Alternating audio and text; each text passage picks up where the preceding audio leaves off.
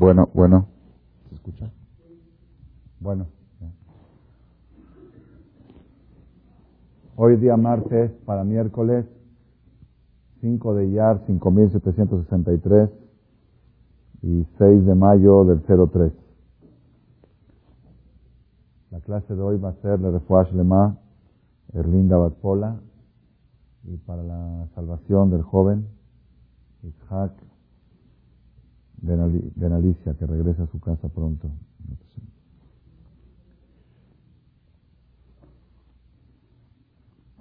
El Talmud, el Masejet Julín, Tratado de Julín, hoja 7, columna 1, nos trae un relato, un relato muy interesante que vamos a sacar una enseñanza de este relato para aplicarlo a nuestra vida. Dice así.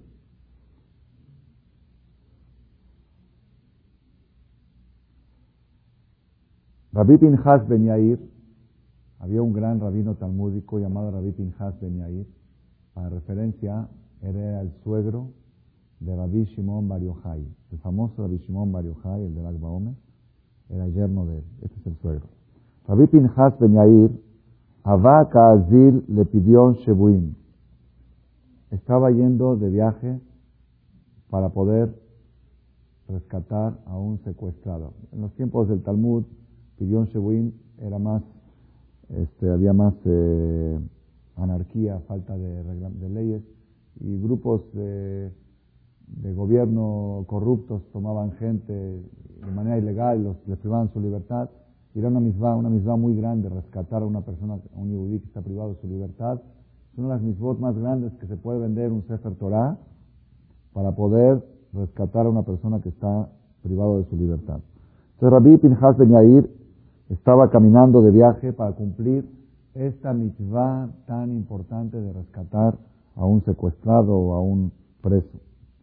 Pagabe Beginay Nara, en el camino que estaba yendo a, esta mitzvah, se le cruzó un río que se llama Ginay, río Ginay, ahí en Babel.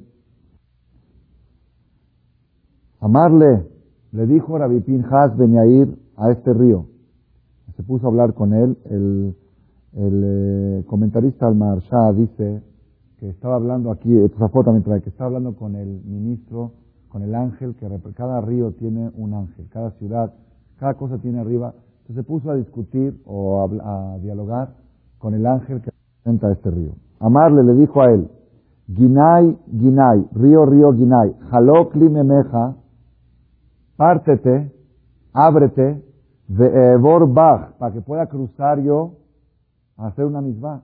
Por favor, ábrete para que yo pueda pasar. Amarle, le contestó el río, Ataolech la azot konach. Tú vas a hacer una misma. Mis respetos. Vaniolech la azot konach. Yo también estoy haciendo una misma. A Dios me dio una misma de cruzar por aquí, de pasar por circular por aquí. ¿Quién dijo que tú misión es más importante que la mía. Tu misión es ir a rescatar a un secuestrado y mi misión es circular por aquí. ¿Por qué yo me voy a abrir? Y no solamente eso. Dice, atá. Tú vas a cumplir tu misión, pero no es seguro el resultado. Probablemente vayas y el dinero que llevas no alcance o por alguna razón no logres tu misión. En cambio yo Estoy circulando por aquí cumpliendo una misma segura. Tu misión es dudosa y mi, misión es segura. Entonces, ¿por qué yo me voy a abrir? Yo que estoy cumpliendo una misión segura, ¿por qué me voy a abrir frente a ti que estás cumpliendo una misión dudosa? Amarle le contestó Rabbi Pinhas Ben Yair, el rabino este, le dijo, si tú no te partes, si tú no te abres, Gozran leolam. Yo voy a decretar que por este canal jamás circule agua. Te vas a secar para siempre. O te abres o te secas. Pues ahí sí se asustó el río. Dijo, ok, ahora sí, no me queda de otra. Ok. Como muchos maridos que tienen, dominan en su casa. Okay. ¿Cómo dominan? Pues o me haces esto o te quito la tarjeta. ¿Ok? Pero él tiene muy bien, muy bien dominado eso. Así el jajam terminó la discusión, dijo, o te abres o te secas. El río se partió. No voy a entrar ahorita en detalle, creo que en otra charla una vez explicamos cuál fue, por qué el rabino no le siguió. Están discutiendo, pues que, la que lo convenza, ¿no? Es muy fácil, están, siempre entran en una discusión. Cuando, entra, cuando estás discutiendo y llegas a amenazar, es porque te quedaste sin argumentos. ¿Ok? Entonces eso es para otra charla, no es el tema de hoy. Le dijo, o te partes o te secas, el río se partió. Partió, cruzó el jajam el río y se volvió a cerrar. Abau Gabra Dava Dare Pisja. Junto con el jajam venía otro yehudí que estaba cargando con él trigo para la matzá de Pesach. También es una misma. Llega el trigo para molerlo, para hacer la matzá. Le dijo el jajam al río, ¿sabes qué? Ábrete porque también este está haciendo una misma y déjalo pasar. Se volvió a abrir el río y cruzó esta persona con el trigo. Atrás de él venía otra persona, Avale Autaya, un goy que venía con ellos en el camino. Se ve que en la carreta venía con ellos. Este cargaba el, trigo y el goy, un goy árabe, un comerciante árabe, así trae aquí, ¿ok? Y el jajam este. Y el goy se quedó atrás. Los dos Yehudim cruzaron y el goy se quedó atrás. Le dijo el jajam al río, ¿sabes qué río? Ábrete otra vez. ¿Por qué? Porque es falta de respeto. Que tres personas que venían juntos de camino, dos se queden adelante y uno se queda atrás. También eso es una misma. Misma de no hacer sentir mal al otro, aunque no sea judío, aunque sea goy. Veníamos juntos en el coche, en el carro, en la carreta, y ahorita estos dos cruzan y este se queda atrás. Por favor, ábrete. Se volvió a abrir el río para que pueda pasar este goy. Dice el Talmud, Amar Rabiosef, dijo Rabiosef, Kama Nafish Gabra, qué gran hombre este Rabbi Pinhas Ben Yair, más que Moshe Rabenu y 600 mil Yehudim. ¿Por qué? Porque en el Mar Rojo, cuando cruzaron el Mar Rojo, se partió el mar una sola vez.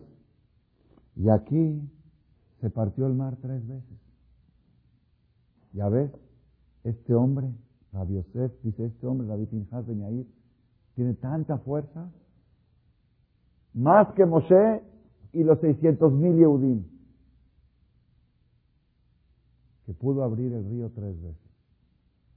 Luego la Gemara cuestiona, dice, no, probablemente la historia no fue así. No es que el río se cerró y se volvió a abrir tres veces, sino probablemente el jajam lo que le dijo, espérate, aguántate abierto hasta que pases, aguántate. Entonces, probablemente no, no fue que se abrió y se cerró tres veces. Entonces ya no quiere decir que este jajam es más que Moshe. Entonces dice, no, ok, no es más que Moshe, es igual que Moshe. Igual tiene la misma fuerza que Moshe, que pudo abrir el mar y mantenerlo abierto hasta que pase todo el pueblo de Israel. Igual este pudo abrir el río lo tuvo, mantuvo abierto hasta que pasen las tres personas. ¿Qué categoría de este jajam? Así cuenta el Talmud.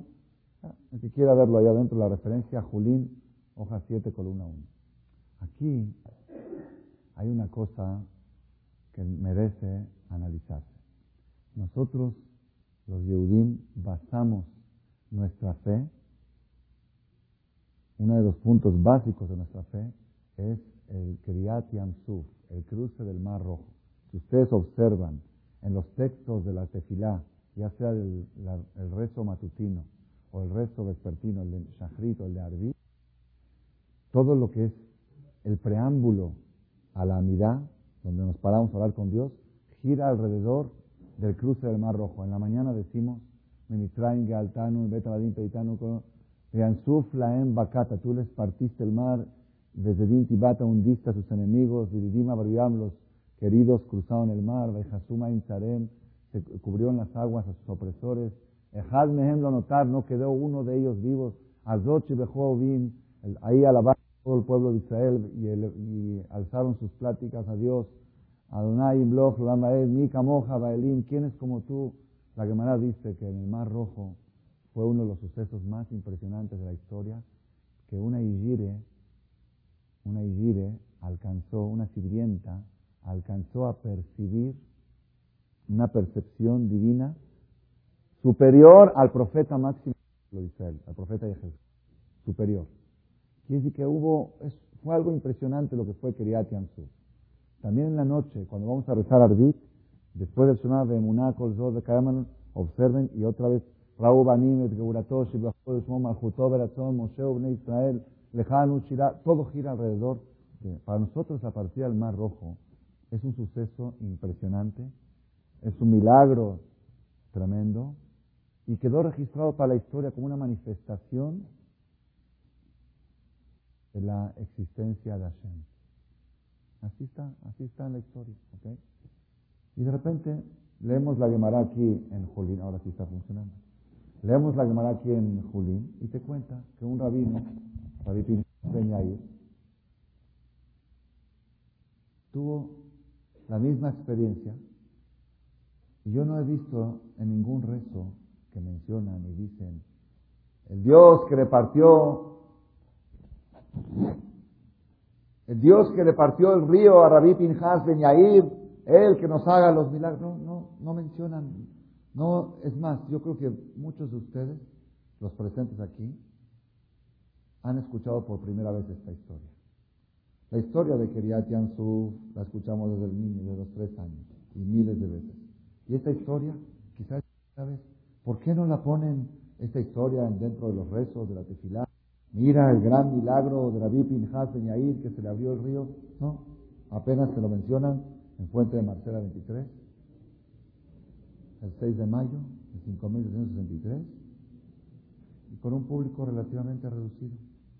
Esto era para reunir millones de personas y contarles este milagro. Es una pregunta que vamos a formular la noche de hoy, más que todo por el mensaje, más que todo es la respuesta a la pregunta.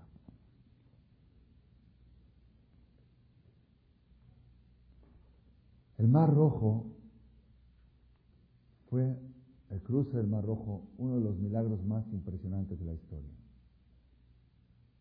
Yo recuerdo cuando tuvimos el accidente aquí en la Yeshiva en el mes de agosto con uno de los alumnos que se accidentó en Chachalacas, en Veracruz, con cuatrimotos que se volteó.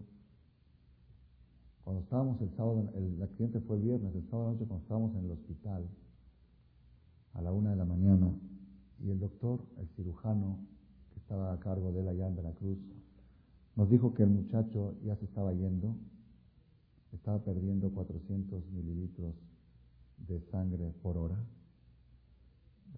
Dice, en 10, 15 horas a este ritmo se va.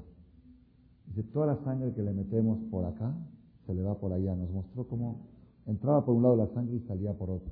El muchacho al final recibió en total 120 unidades de sangre al final. Dice, le cambiamos la sangre 15 veces.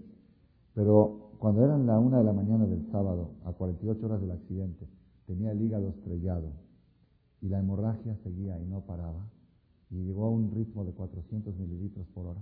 El doctor dijo, y la hemoglobina estaba en 2.8, mientras que lo normal es 15. Para un enfermo puede ser 9, 8. Para entrar al quirófano se necesita 6. El muchacho estaba con 2.8. Prácticamente se estaba muriendo.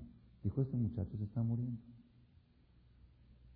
La única opción de salvarle la vida, probablemente, es meterlo al quirófano y tratar de buscar algo, una posibilidad muy remota de que haya alguna vena que es la que está provocando, una arteria está en la hemorragia, y poder taparla. Pero es ilógico porque lo más, lo más normal es que es el mismo hígado que está estrellado. El hígado estaba estrellado. Dice, pero no hay peor intento que el que no se hace. Si lo dejamos así, se muere. Si lo intervenimos, hay una posibilidad muy remota que lo salvemos. Pero esa posibilidad remota que lo salvemos se compensa con el hecho de entrar a quirófano con 2.8 de hemoglobina, tiene un 99% que se queda en el quirófano.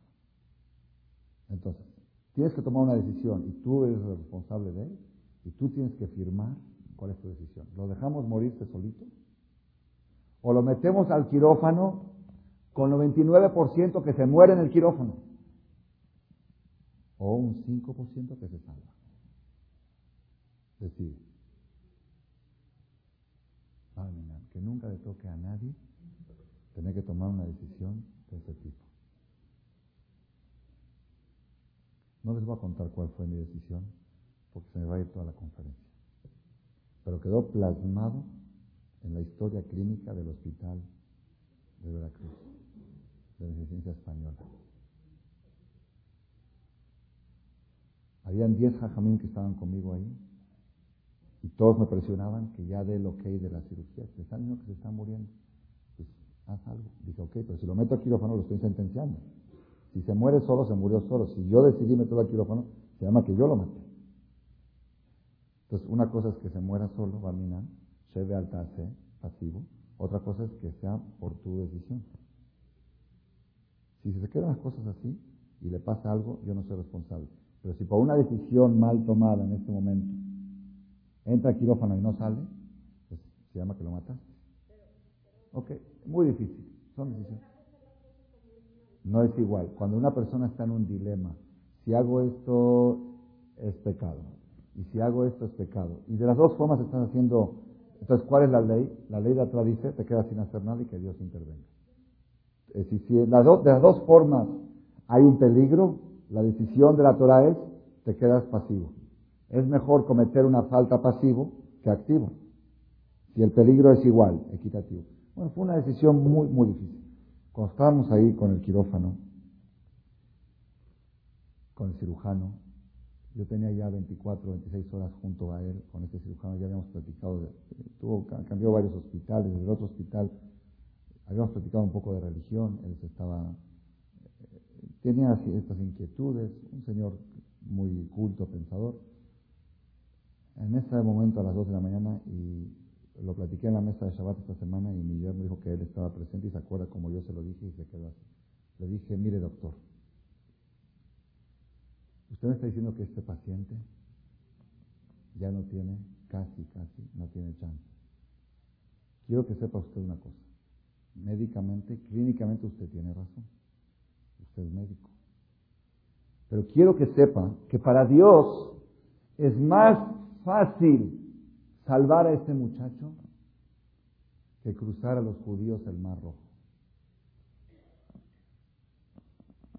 Es menos milagro para él. Y si él pudo hacer cruzar a millones de judíos el Mar Rojo y hundir a sus enemigos atrás, lo puede salvar a él. Si lo va a hacer, no sé. Pero que puede, seguro que puede. Puede y con facilidad.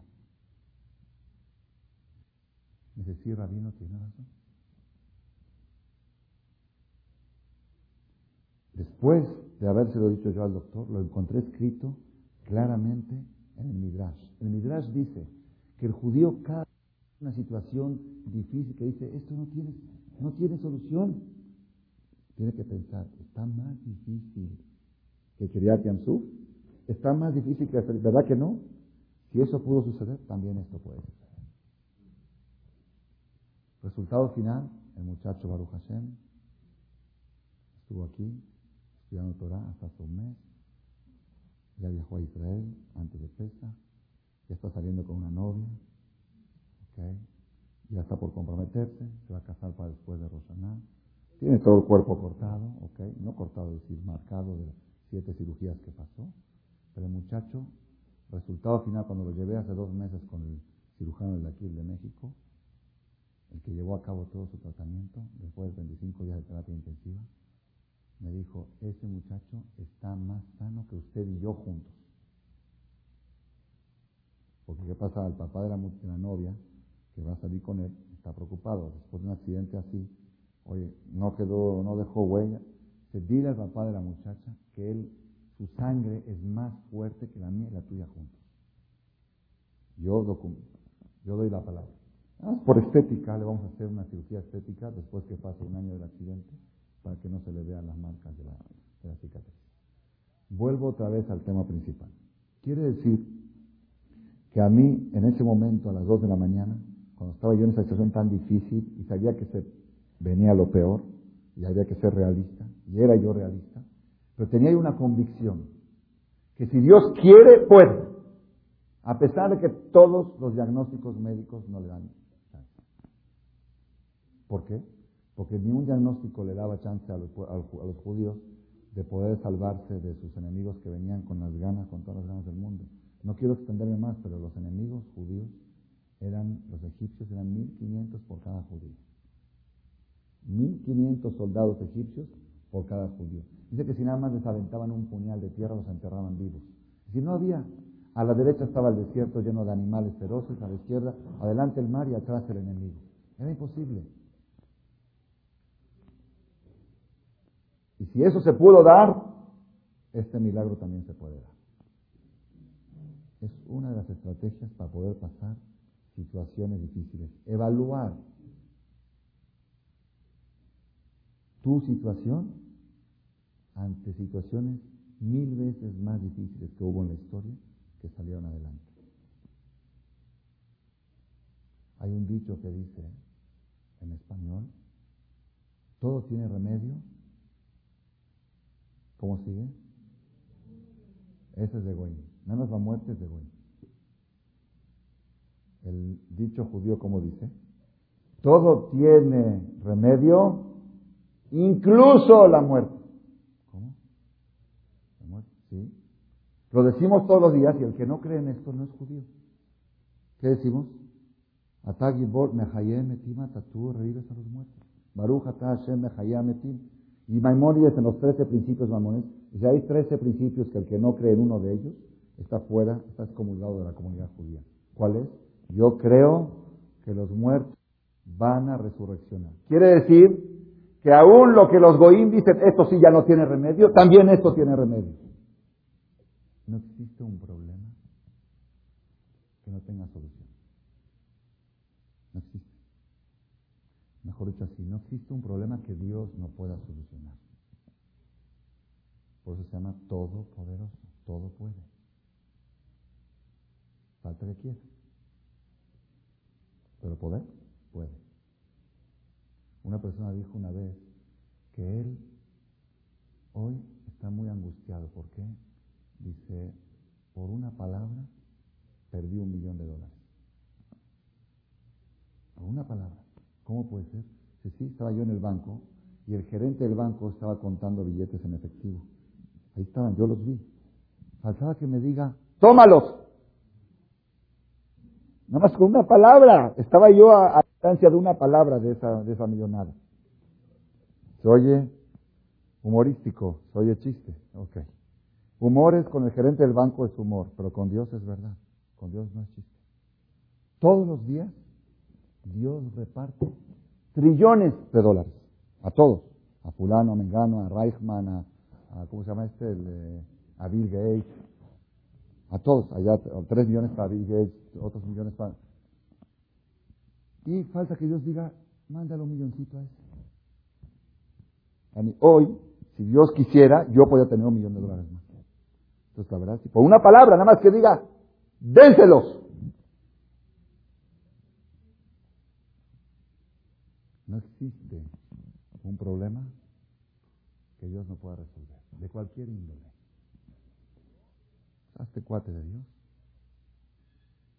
Ten buenas relaciones con Él. Y Él échame la mano. Nada más. Y a Él le gusta ayudar. Y tiene todas las, todas las armas para ayudar. Entonces volvemos otra vez al tema del Mar Rojo. Si el Mar Rojo quedó registrado como un milagro tan impresionante, ¿por qué este milagro de Rabbi Pinhas Ben Yair, que se le partió el mar tres veces registrado? ¿Por qué yo cuando le dije, cuando le dije a este, al, al doctor, le mencioné la partida del Mar Rojo y no le mencioné esto? La verdad, ¿por qué no se lo mencioné? Porque él esto no lo conocía, lo del Mar Rojo sí lo conocía porque él leía mucha Biblia. Eso lo había leído en la Biblia, esto no. Pero ¿por qué? ¿Por qué no podemos agarrarnos de Aquí hay un mensaje tremendamente impresionante que creo que si logro transmitirlo de la manera correcta, dentro de 20 años uno de ustedes me va a encontrar y me va a decir, Paz, ¿se acuerda usted 4 de mayo de 5.760, del 03, ¿se acuerda? Que dio una conferencia, yo de casualidad fui, yo nunca iba, pero fui. Esa, a partir de esa conferencia, tomé el mensaje y mi vida se transformó. Y qué bueno que lo vea ahora para agradecerle. Mi vida cambió, mi matrimonio, mi negocio. Hubo un cambio radical. Nuestros sabios dicen que es tan difícil el matrimonio de la persona como la partida del mar rojo. Cuando yo leo eso, ¿qué quiere decir? Que si un día te va bien tu matrimonio, un día sin pelear con tu mujer 24 horas, te tienes que levantar al otro día y decir, Ah, Yashir, Moshe, Une Israel, Tashirah. Cantar la canción que cantó el pueblo de Israel después del gran milagro, porque es milagro, es, cruce de mar rojo. En otro lado dicen los jajamín, es tan difícil la parnasá de la persona, el sustento es tan difícil como la partida del mar. Quiere decir que si un día vas a tu negocio y te va bien y vendes y no tienes mercancía de vuelta y cheques de vuelta, si tienes, y puedes traer el gasto a tu casa, el padre decir, ah, Yashir, Moshe, Israel, Cuando uno lee esto, dice, ¿sabes qué? Esto deprime, esto desanima. Que no se lo digan a los novios antes de casarse. Porque, oye, uno no puede pretender un milagro todos los días. el Mar Rojo sucedió una vez en la historia, pero diario va a suceder el milagro. Quiere decir que lo normal es que los matrimonios estén. Lo normal. Lo normal es que los negocios estén. Si un día no estás zif, pasó un milagro. Si un día te llevaste bien, pasó un milagro. Así, así, así es la cosa. Pues no, no sé. No, no, no puedo yo vivir de milagros. No puedo vivir de milagros. Yo, yo pensé tener un matrimonio que lo normal es estar bien y hay veces milagrosamente sucede un pleito. ¿Ok? Así, así pensé yo que debería de ser. Pero me lo están poniendo al revés. Entonces, ¿cómo hago yo? Yo no puedo si yo no pretendo partir del mar rojo todos los días, mejor no me caso. No le entro. Y si no pretendo abrir el mar rojo todos los días, porque no creo que sea posible, mejor no abro un negocio. Porque me están diciendo que llevar un negocio es como el mar rojo. Y yo no creo que pueda suceder ese milagro todos los días. ¿Cuál es la respuesta a esto?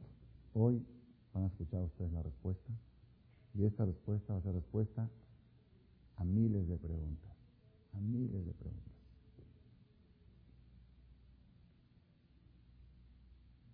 Dice el Ora Jaim Akadosh, Rabenu Jaim Benatar, que vivió en Marruecos hace como 400 años, y él tiene un comentario extenso sobre la Biblia, sobre el Pereshit, Shemot, Vaikra, Pentateuco. Uno de los comentarios más preciosos que existen sobre la Torá. Y dicen que él escribió su obra, no sé cuántos años le llevó, más de, creo que más de 20 años, y se quedó, le faltaban cuatro perashá para terminar la Torá. Cuatro perashá antes de terminar el Deuteronomio, falleció. Y el libro quedó inconcluso. Checaron, checaron, llegó, hasta esta perasha y tenía programado seguir. Cuando llevaron el libro a la imprenta, después de un tiempo, no saben cómo el libro estaba completo. Hasta Besota Beraja. Una mano misteriosa completó el libro. Y esa fue la aprobación. Ese libro fue escrito con Ruach HaKodesh. Fue escrito con una inspiración celestial. es uno de los comentarios más esenciales de la Biblia. Él escribe el Ora Jaim Akadosh esta pregunta que dijimos ahora. Rabbi Pinhas Ben Yair se le partió el mar tres veces. ¿Por qué no hacen de esto una historia? ¿Por qué no celebran el aniversario de la partida del río Guinay? El aniversario del Mar Rojo, cada año lo celebramos, el Pesach. El aniversario del río Guinay, nadie lo celebra. No sabemos ni en qué fecha sucedió. Dice el Ora Jaim Akadosh, algo impresionante, y escuchen bien esto. Dice así. Es verdad, Dios creó el mundo con una conducta natural. Y la conducta natural es que no se hacen milagros. No hay milagros. La vida es natural. Y si no hay milagros, pues tienes que ir con las leyes de la naturaleza. Y las leyes de la naturaleza dicen que un matrimonio para que funcione necesita un milagro. Las leyes de la naturaleza dicen que un negocio, para que funcione, necesita un milagro. Y milagros no se hacen todos los días. Entonces, dice algo impresionante. Todo esto es antes de la entrega de la Torah. Antes de la fiesta de Shavuot que vamos a celebrar dentro de unas semanas, que es la entrega de la Torah, la conducta del mundo era una conducta natural, con naturaleza. 2.248 años desde que se creó el mundo hasta que se cruzó el Mar Rojo, hasta que se entregó la Torah, el mundo se manejaba por conducta natural. Y en conducta natural, que se parta el Mar Rojo es una cosa tremendamente difícil que suceda. Y si sucedió, es algo impresionante. Eso es hasta la entrega de la Torah. A partir de la entrega de la Torah, ¿qué sucede? Sucede, la naturaleza sigue, pero hay una nueva ruta. Hay dos rutas cómo llegar al destino. Una ruta que es la ruta, la anterior, la carretera libre, por decirlo así, la que era la vieja, que tenía 2.448 años. Y hay otra ruta para llegar a tu destino que se llama Torah. Si te metes en esa ruta, en esa ruta no tienes que subir montañas, no tienes que bajar, no hay los peligros que hay, es la cuota. La cuota es otra carretera. Oye, pero dijeron que la carretera era muy peligrosa. Sí, la vieja no, muy, y sigue siendo peligrosa. Y si te vas por ahí, lo más probable es que te vayas a un precipicio. Y si llegaste a tu destino, es milagro. Esa, esa ruta es muy peligrosa. La ruta que el mundo se manejaba 2.448 años. Por la nueva ruta que Dios le dio al pueblo de Israel a partir de la entrega de la Torah, es una ruta diferente. En esta carretera pueden suceder los milagros de manera natural. La naturaleza te da la opción que suceda el milagro. Les voy a dar un ejemplo para que entiendan qué quiere decir esto. Los judíos estuvieron 40 años en el desierto, después de la entrega de la Torah. En el desierto ¿Qué vieron ellos? Que el pan viene del cielo, ¿no? ¿De dónde venía el pan? Del cielo. Y el agua de la tierra. Tenía un manantial de agua que los acompañaba. Y cuando querían comida, decía, Dios manda comida, y bajaba el man. Cuando querían tomar agua, el agua salía de abajo. Viene Moshe Rabenu y le dice a los judíos, quiero que sepan que cuando van a entrar a Israel, va a ser al revés. El agua va a venir del cielo y el pan de la tierra. Y los judíos le preguntaban, a ver, explícame eso, ¿cómo está eso, Moshe? Sí, ustedes van a sembrar una semilla y va a crecer el trigo. Dicen, ¿cómo va a crecer? ¿De abajo para arriba? ¿Cómo puede crecer de abajo para arriba? Contra la fuerza de gravedad. Normalmente las cosas vienen de arriba para abajo. Hasta ahora estamos acostumbrados 40 años que todo lo que es el, el alimento viene de arriba y el agua viene de abajo. No, cuando lleguen a Israel se van a invertir los papeles. El agua va a venir de arriba y eso era milagro. Cuando los judíos llegaron a Israel y sembraron, dijeron, ay, mira, puso una semilla y creció un árbol. Mira qué raro, qué raro, ¿cómo puede ser? No, no es raro eso. Milagro, milagro. ¿De cómo puede ser una cosita así? Salieron 100. Yo metí una. Es más, metí una y después de tres días escarbé y vi que estaba podrida. Yo la vi muerta ya. Ya le dije, Haram, Kadish, al Israel, Barabanán, Amerahemu y Kobriosa. Y hasta me dio lástima, me dio coraje para que la metí, la enterré, está descompuesta. Y ahora salieron de esa semilla descompuesta, salieron 100. No puede ser, es milagro. Milagro. ¿Han visto ustedes un milagro más grande que este? ¿Qué pasa? Que son milagros que ya nos acostumbramos. Como ya nos acostumbramos, decimos, no, la naturaleza. ¿Quién es naturaleza? Mister Naturaleza. ¿Quién es? El Señor Naturaleza. ¿Cómo puedes creer que una semilla descompuesta te saque un árbol? Pues es, es, porque, no hay por qué. Es un milagro que estás acostumbrado. Después de la entrega de la Torah, Dios te dice tienes dos caminos para escoger. Puedes escoger el camino de la naturaleza y ahí vas a tener que batallar en tu matrimonio y esperar un milagro de la partida del Mar Rojo para que tu matrimonio salga adelante. Y tienes que batallar en tus negocios para que salga O escoges el camino del estudio de la Torah, te metes al estudio de la Torah y el que escoge esa ruta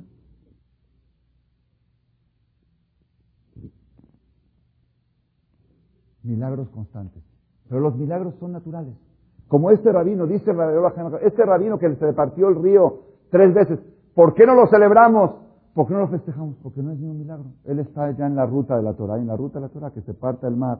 El milagro de la partida del Mar Rojo es porque sucedió antes que exista la segunda carretera. Como no existía la otra carretera, es un milagro tremendo.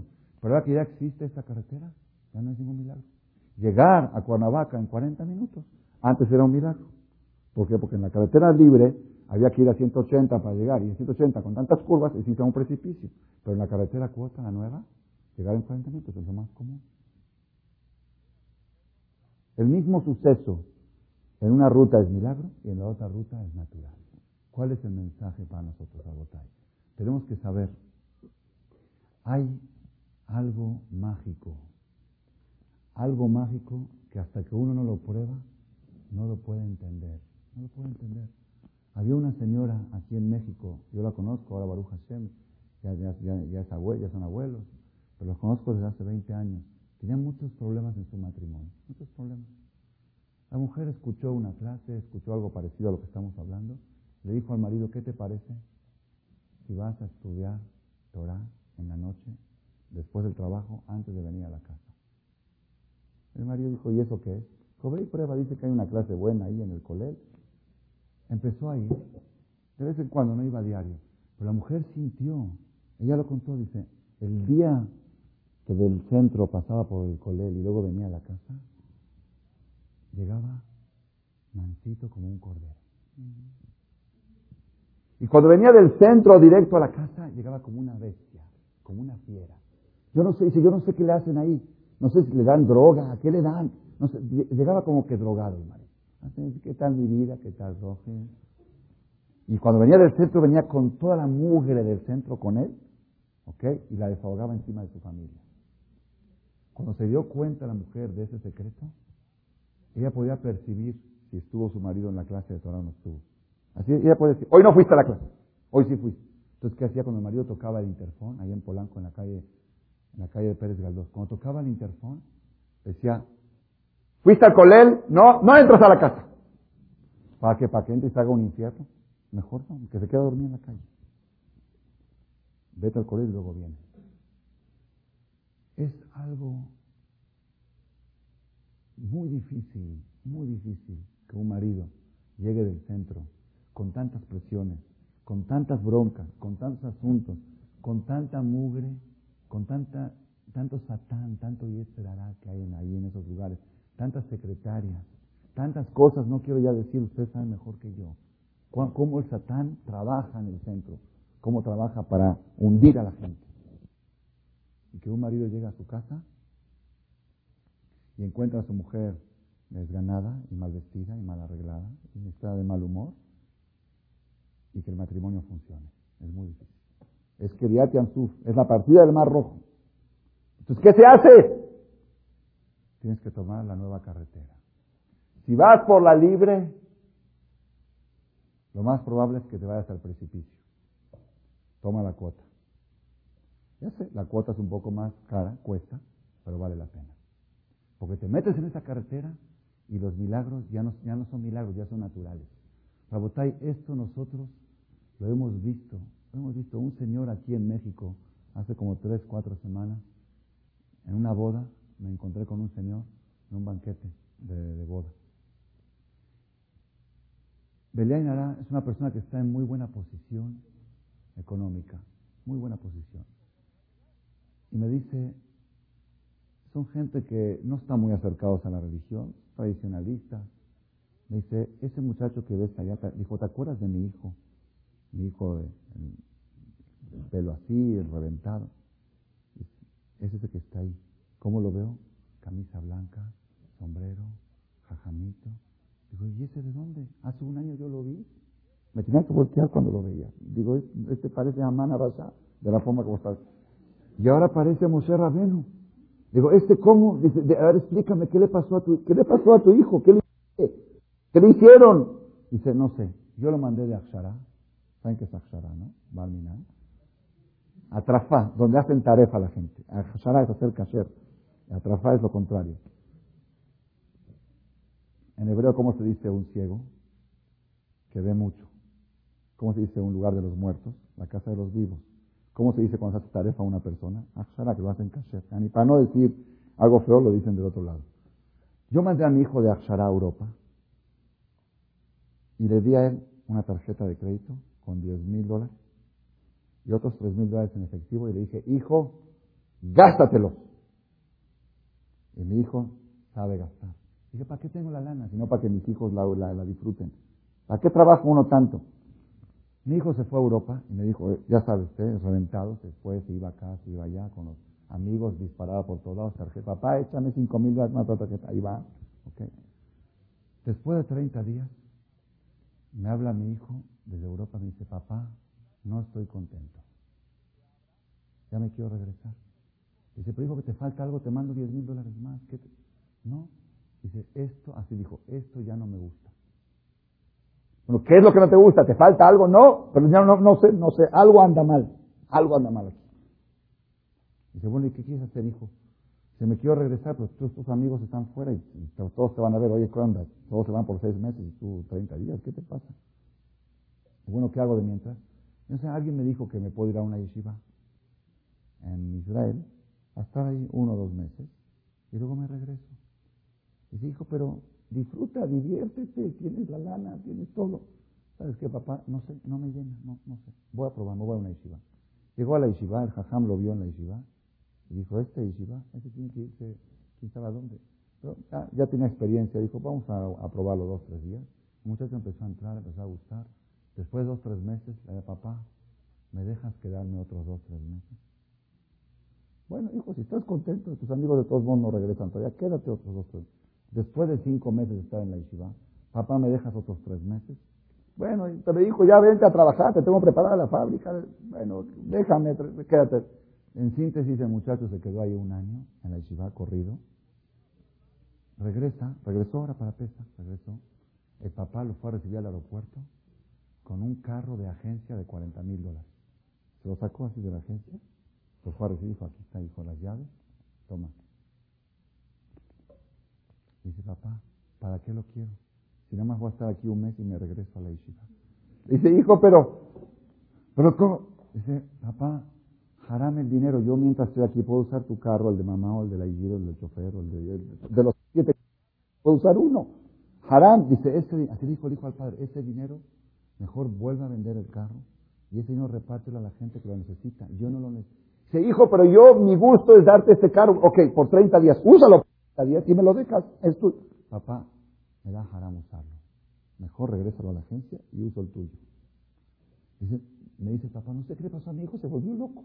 Entonces, dice, le, das un carro donde no lo quiere. Le dices, toma dinero. ¿Cuál le ofrece? Dice, toma, hijo, mil dólares, dos mil. ¿Para qué, papá? No tengo gasto. No tengo necesidades. ¿Para qué? Se volvió loco. Me dice papá, no entiendo. Dice, esto no es normal. Esto no es normal. Otros hijos están, papá, dame, dame esto, y no me dice, y dame, y dame más. Y este lo ofreces y te lo regresa. ¿Qué le pasó a este joven? ¿Saben qué le pasó? Encontró la otra carretera. Encontró la nueva carretera, la cuota. Y en la cuota ya no necesitas todas esas tonterías que necesitas en la libre. Aquí vas derecho, derecho. Con una bicicleta llegas a Cuernavaca en la cuota. Un decir, por un ejemplo, ¿ok?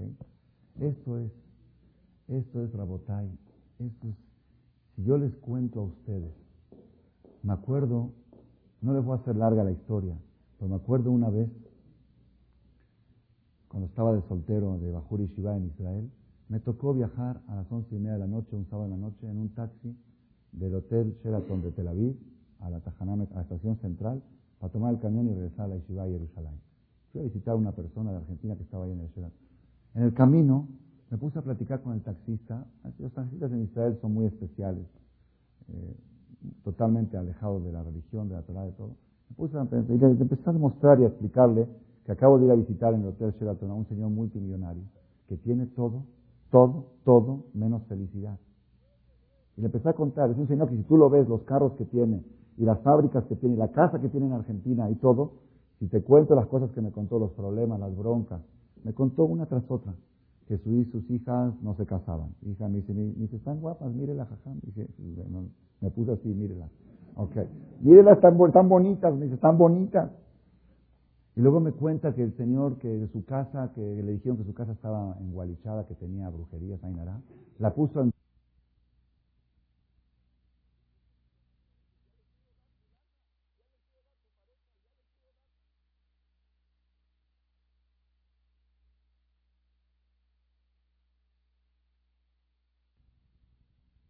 Entonces compró una al doble y puso en venta la mitad y no se vende. Y luego me empezó a contar cosas y cosas. Y luego dijo, bueno, ya no, pude, pues no puedo casar a mis hijas, tiene una 27 años, una 25, pero ahorita llega el bar mitzvah de mi primer hijo. Dijo, me voy a, me voy a desquitar con el bar mitzvah. proyectó un bar mitzvah más que una boda. Un bar mitzvah iba a traer al niño en helicóptero al salón. Así, todo, ok, todo. Una semana antes del bar mitzvah se muere el papá de él, el abuelo, es decir, papá del papá. ¿Se puede hacer un bar mitzvah con música y orquesta dentro de los 30 días? Dice, no me sale una, no me sale una, me dice el Señor. ¿Qué pasa? Vengo aquí a Israel, me mandaron a visitar a Rabu Hachira.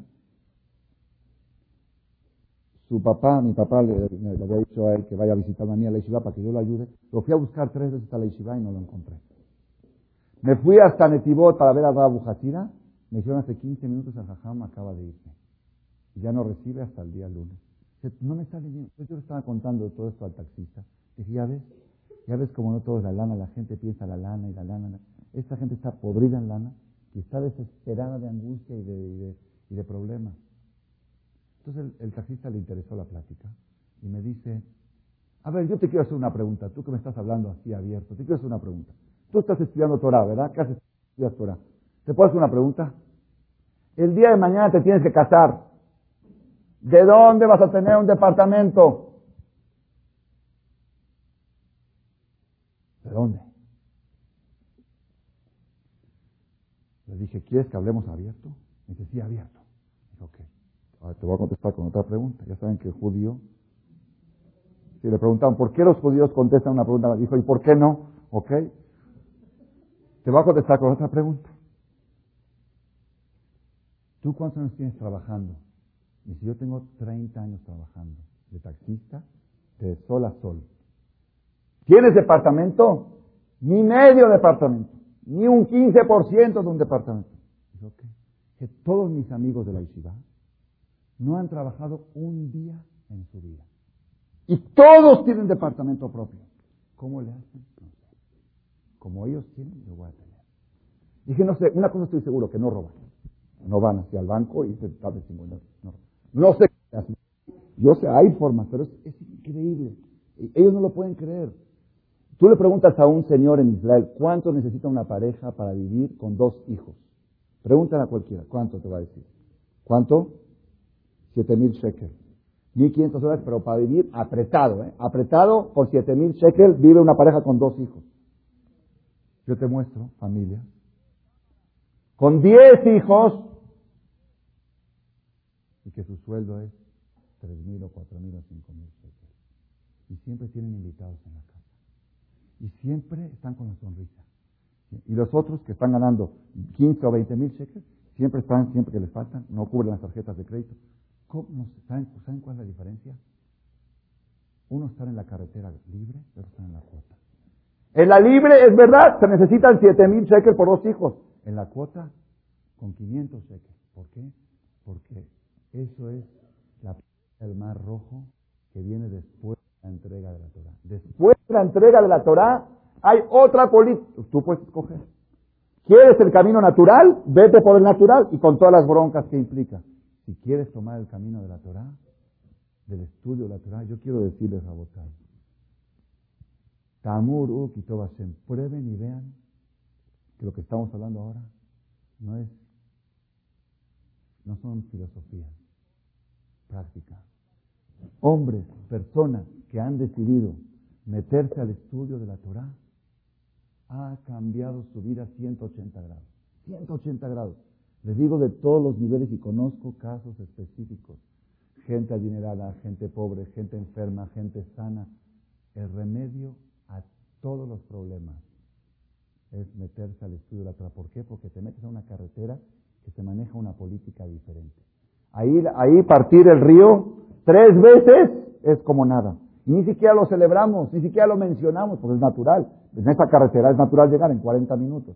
Claro, en la otra, si llegaste en 40, es un milagro, pero en esta es normal. Y ese es el mensaje que quiero transmitir a votar. Nosotros, Baruch Hashem, gracias a Dios, México ha hecho conciencia los últimos años de la importancia del estudio de la Torah para la subsistencia del pueblo como pueblo. Y les quiero decir que todas las comunidades del mundo, aunque hayan sido religiosas, si faltaba el estudio de Torah, con el tiempo se fueron desintegrando. El estudio de la Torah es el oxígeno de este pueblo. Las misbot es la sangre, es el, todo es importante. El tefilín es importante, el Shabbat es importante, el kasher es importante. Todo es importante, pero el oxígeno es el estudio de la Torah. Y si tú tienes tefilín, Shabbat, kasher, tevilá, todo, y te falta el estudio de la Torah, es como que digas, tiene corazón, tiene manos, tiene piernas, tiene todo, pero nada más no hay oxígeno. ¿Sirve de algo? Esto es el oxígeno del pueblo de Israel. Hay experiencias en todas partes del mundo. En Argentina había una ciudad, una ciudad que se llamaba ahí en, el, sur, creo que se llamaba Moiseville.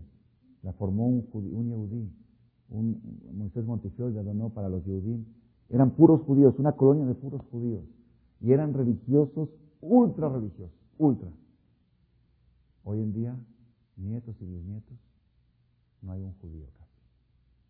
Todos asimilados, todos. Y uno pregunta, ¿pero qué pasó? Si eran todos religiosos, ¿qué pasó? Nada más había un problema. Había todo menos yeshiva. Cuando llegaban los muchachos a los 17 años, hasta los 17 estudiaban Torah. Acababan la escuela primaria, secundaria, preparatoria. Cuando llegaba universidad. Universidad, no, tienen que tener carrera, tienen que tener profesión, ok. Así que tenga carrera, profesión, porque tenga también Torah, ya, ya estudió Torah hasta los 17 años. Lugares donde no hubo yeshivot y kolelim, con el tiempo se desintegraron las comunidades. Baruch Hashem, México ha hecho conciencia y aquí en Tecamachalco nosotros hemos tenido el Zehut los últimos dos años de intensificar el estudio de la Torah en estas paredes formando una yeshiva al nivel de las yeshivot más grandes de Israel. ¿Qué quisiera al nivel de las yeshivot más grandes de Israel? El sistema yeshivatí de Israel y de Nueva York es los muchachos se meten a estudiar Torah las 24 horas. Las 24 horas. Bueno, están cansados, tienen que ir a dormir, pero están estudiando las 24 horas. Tienen hambre, pues tienen que ir a comer.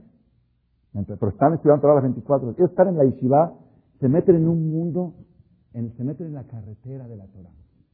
Y esa luz que generan esas yeshivot es lo que nos mantiene hoy en día vivos como pueblos, lo que nos mantiene sanos, y eso es lo que ayuda a reducir accidentes, a reducir enfermedades, a reducir asaltos. Baruch Hashem tuvimos el Rehut, y lo quiero mencionar, porque aquí se encuentra el presidente de la Yeshiva Ortorá, el señor Alberto Menacé, y Ayer en la noche llegó el nuevo grupo de la Yeshiva, esta, y les vamos a hacer una recepción de bienvenida. Van a pasar ahorita los muchachos. Dejen sentarlos aquí, por favor. Y vamos a decirles unas palabras de bienvenida. ¿Por qué? Porque la energía que ellos van a generar, apenas están un poco cansados todavía, recién llegan un viaje muy largo, pero la energía que ellos van a generar aquí en Tecamachalco se va a transmitir a toda la calle de Tecamachalco. Espero que a los vecinos también, para que nos dejen para que nos dejen tranquilos, que los, que los drogue un poquito, ¿ok? Pero también se va a transmitir principalmente a los que asistimos a este lugar y a todas las personas que ahorita les vamos a dar el honor de darles la bienvenida. ¿Por qué? Porque cuando la persona quiere recibir la energía de la Torah, tiene que valorarla. Y esto es lo que vamos a hacer ahora, este acto que vamos a hacer ahora, de darles cabot y darles honor, este acto va a ser que podamos nosotros afiliarnos a ellos en la carretera, en la carretera esta cuota, esta carretera llamada Torah, y Hashem Baraj.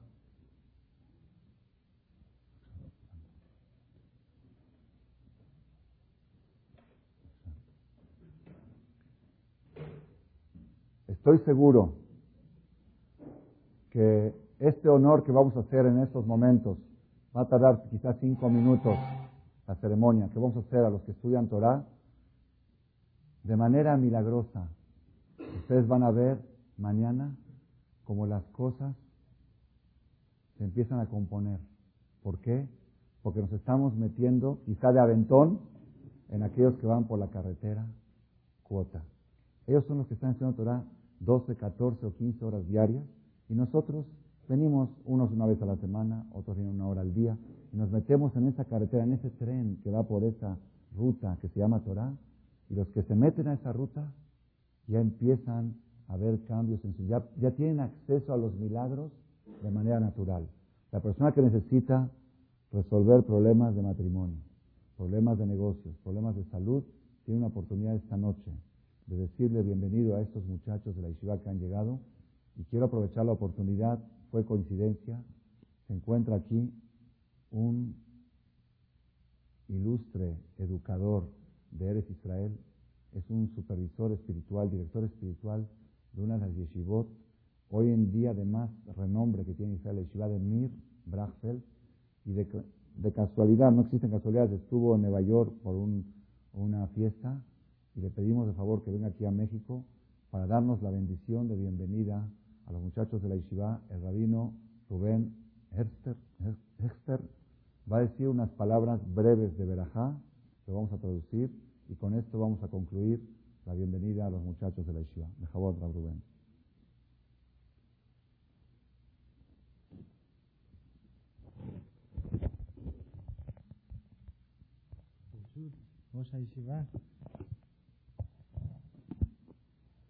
וכל הקהל הקדוש. פעם הרב שך, זיכרונו לברכה, הלך לרופא לב, מומחה גדול. והרופא בדק אותו. אחרי שהוא גמר לבדוק אותו, הרב שך אמר שהוא רוצה לשאול אותו משהו. אז הוא שאל אותו, האם יש לך מכונית? אז הוא אמר, בוודאי, יש לי מכונית. שואל אותו, כמה זמן יש לך את המכונית? אמר לו, שנה. אני כל שנה מחליף את מכונית. שאל אותו, למה? אז הוא הסביר לו שכל שנה יש המצאות חדשות במכונית. כל שנה עושים משהו שלא היה שנה שעברה. לכן כל שנה הוא מחליף את המכונית. שאל אותו הרב שך, אתה בתור רופא לב, אתה מבין גדול על הלב, אתה מומחה גדול על הלב. אתה יודע איך שהלב של הבן אדם בנוי בדיוק. לפי דעתך, האם אפשר לעשות משהו יותר טוב בלב?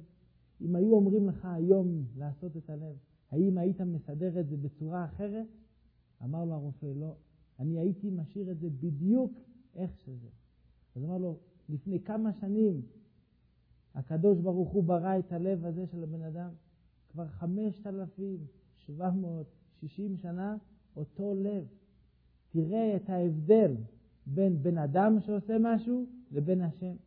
כשבן אדם עושה משהו, כל שנה עוד משהו, עוד יותר טוב, עוד יותר טוב, עוד יותר טוב. וכשהשם עשה משהו, לפני חמשת אלפים שנה, אי אפשר להוסיף על זה כלום, לעשות את זה יותר טוב.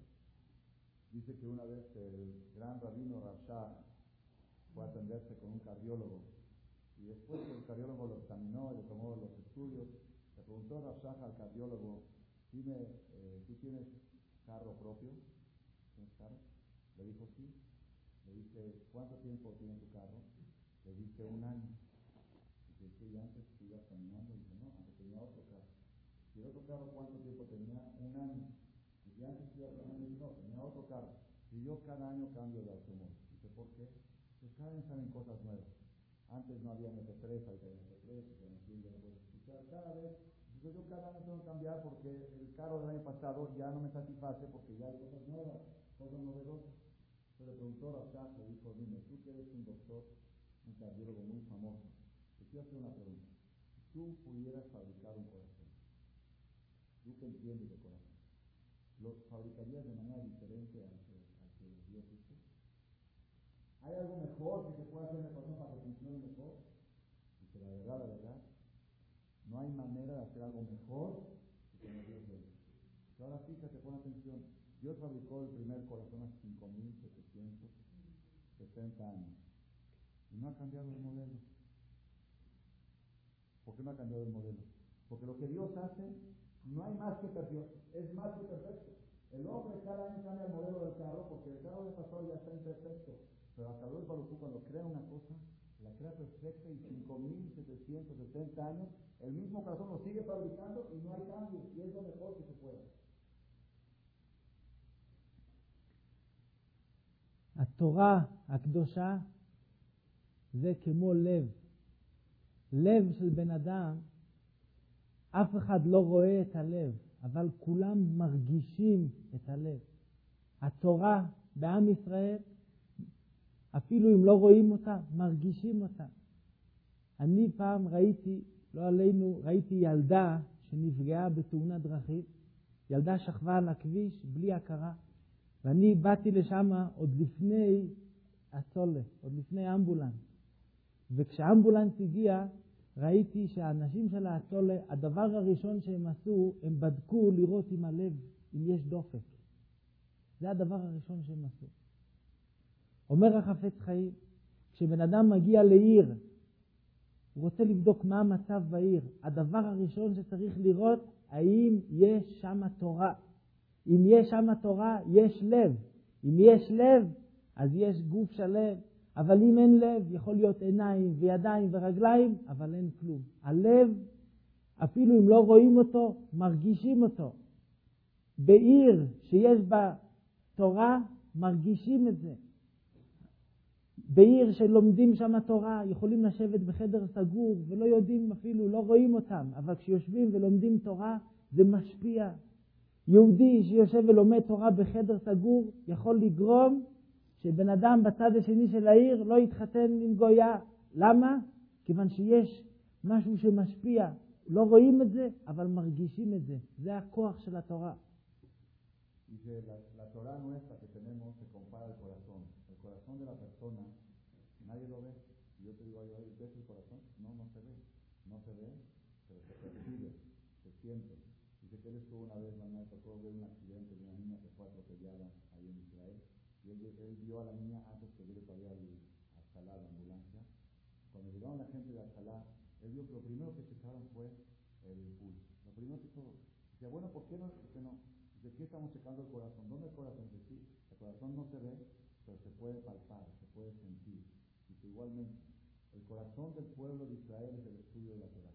Tú entras a una ciudad y quieres palpar si esta ciudad, qué, qué grado de vitalidad tiene, tienes que tocar el pulso. ¿Cuál es el pulso de la ciudad? Es cuánta Torah se estudia en esta ciudad. המקומות שלומדים שם תורה בעם ישראל קוראים להם ישיבה.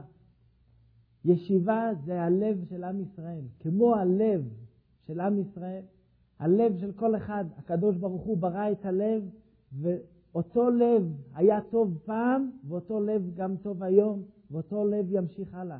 ככה זה ישיבה. ישיבה בעם ישראל זה כמו שהיה פעם. אין הבדל. ישיבה זה כמו לב. בלב לא עושים שום שינויים. וזה דבר מיוחד בישיבה הקדושה פה, פה, הישיבה הקדושה, שזכיתי לראות אותה מקרוב. ישיבה כמו פעם. ישיבה עם המנהגים של ישיבה כמו בארץ ישראל, כמו בכל המקומות, כמו שהיה מתמיד, מימות עולם. כיוון שבלב אין שום שינויים. הלב נשאר אותו לב, ואז הוא נותן כוח. וזה דבר מיוחד שיש בישיבה. ישיבה במקום כזה, ישיבה כמו שהיה פעם, זה דבר שנותן כוח לעיר, נותן כוח לכל המדינה, ונשאר רק לברך שכל מי שנמצא בישיבה, שיזכה להצלחה, וכל מי שנמצא מסביב לישיבה, שיזכה להרגיש את הלב הזה שדופק, וכשהלב דופק טוב יש, יש דם בכל האיברים, וכולם מרגישים טוב ובריאים, ושהשם ייתן לכולם בריאות ושמחה ונחת וכל טוב סלע. Dice, si la Torah es el corazón del pueblo de Israel, los lugares donde se estudian Torah son llamados yeshiva. Las yeshivot, desde los tiempos de, de nuestros patriarcas hasta los más de dos mil años, la, la Torah se estudiaba en yeshivot. Era la manera de transmitir la Torah de una generación a otra. Y cuando una yeshiva dice así como está explicando así como en el corazón dijimos que no hay cambios, el mismo corazón que Hashem hizo el primer día, que le hizo a Adam Arishon, es el mismo corazón que nos hizo a nosotros, igual el sistema de las yeshivot no tiene que tener cambio. El estudio de la Torah tiene que ser igual como se estudiaban todas las generaciones. Dice que Baruch Hashem, él vino acá desde Eres Israel y no puede creer lo que están viendo sus ojos. Baruch Hashem aquí en Tecamachalco se está formando una yeshiva, esta yeshiva Torah, que lleva el mismo sistema sin ningún cambio. El sistema de internado, que los muchachos están, como decimos antes, 24 horas al día metidos dentro de la yeshiva. Esa es la manera como se ha estudiado en todas las generaciones y como se ha transmitido. Y cuanto más fuerza termina diciendo que le da verajá a todo el Kaal Kadosh, el público que está alrededor de esta yeshiva, a los muchachos que llegaron de Eres Israel, que tengan mucho éxito, que a todos les desea que tengan salud, que tengan siempre mucha alegría todo lo bueno. Amén. Vamos a darles un aplauso a los muchachos de la yeshiva.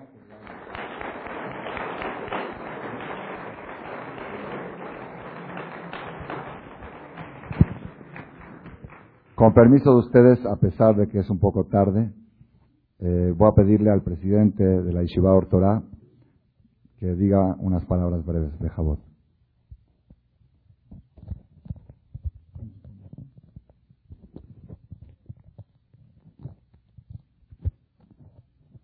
Señor Alberto Menacé.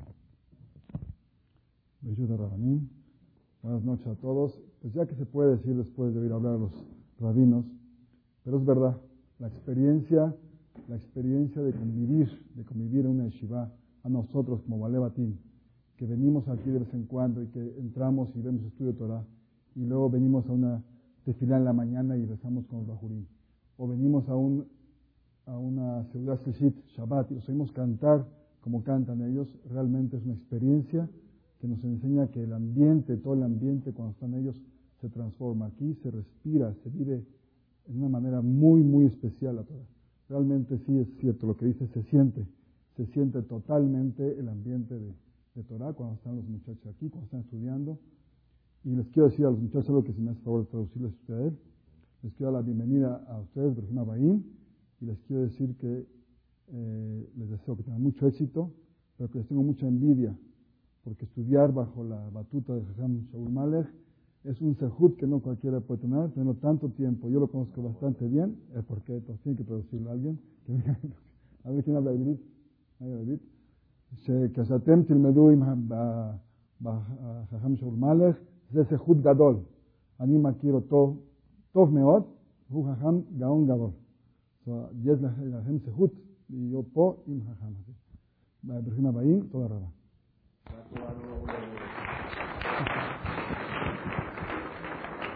הנשיא אמר לבחורים שהוא מאחל להם הרבה הצלחה. הוא אמר גם כן שצריכים להודות על האמת, שכשבחורים, בני ישיבה, מגיעים לפה, מרגישים מיד את השינוי, מרגישים את זה בתפילות, מרגישים את זה באוויר, הוא אומר, נושמים את זה, מרגישים את זה בסביבה שלישית, בשעה שהם שרים כל כך יפה.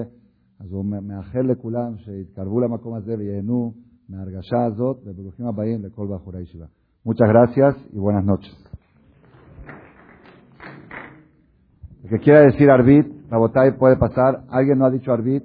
Que quiera rezar.